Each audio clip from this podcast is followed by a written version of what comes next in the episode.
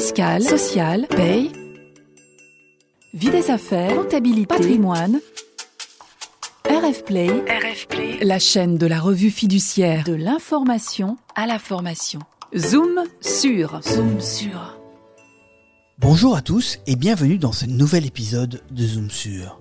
Aujourd'hui, Frédéric Roseau, rédactrice en chef de la revue RF Social, nous détaille les précautions que doit prendre un employeur pour contrôler l'activité des télétravailleurs. Zoom sur, zoom sur. L'employeur, on le sait, a un certain nombre d'obligations vis-à-vis des salariés et le fait que les salariés soient en télétravail n'y change rien. À la question est-ce que l'employeur peut contrôler les télétravailleurs, je répondrai oui, sans aucune hésitation. Et j'irai même plus loin parce que je dirais qu'il doit procéder à certains contrôles pour les télétravailleurs comme il les procède pour les autres salariés. Par exemple, l'employeur doit veiller à ce que le salarié respecte ses horaires. Il n'est question ni qu'il n'en fasse pas assez ni qu'il en fasse trop. Il doit veiller à ce que le salarié n'aille pas au-delà des durées maximales de travail et qu'il prenne ses repos et ses pauses.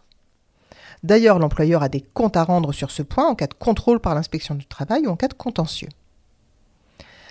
Un employeur ne pourra pas dire, pour s'exonérer de ses obligations, le salarié télétravaille, je ne sais pas ce qu'il fait. Donc il a tout intérêt à mettre en place des outils de décompte de la durée du travail, qu'il s'agisse d'horaires individuels, d'horaires collectifs, et en cas de contentieux, l'employeur pourra prouver qu'il respecte ses obligations. Bien sûr, on pense aussi au droit à la déconnexion dont j'avais déjà parlé dans un précédent podcast. Il y a un autre point sur lequel il y a parfois des contrôles de la part de l'employeur, c'est sur l'utilisation qu'un salarié va faire des outils qui sont mis à sa disposition pour travailler.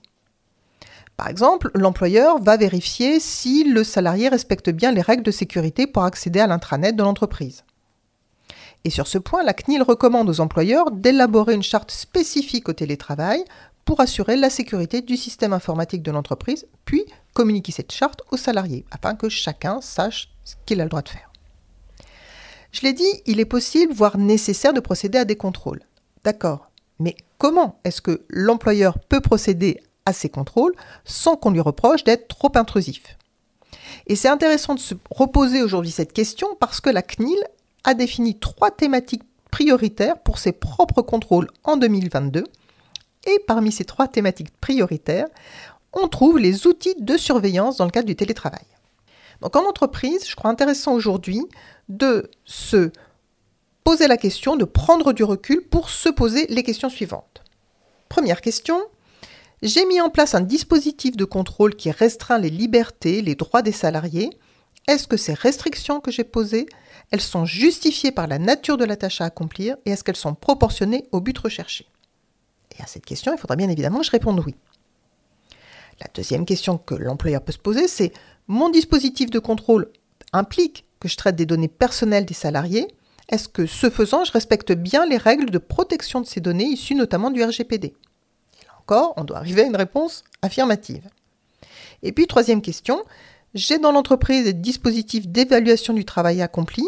Est-ce que ce sont bien les mêmes dispositifs que j'applique aux télétravailleurs et aux salariés en présentiel, parce que les critères de résultats exigés d'un télétravailleur régulier sont bien évidemment équivalents à ceux des salariés en situation comparable qui travaillent dans l'entreprise.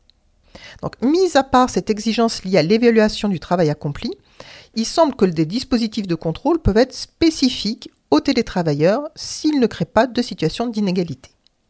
Et puis, au-delà de ces questions, il faut bien sûr avoir en tête qu'il y a des formalités qu'on doit respecter pour mettre en œuvre des dispositifs de contrôle.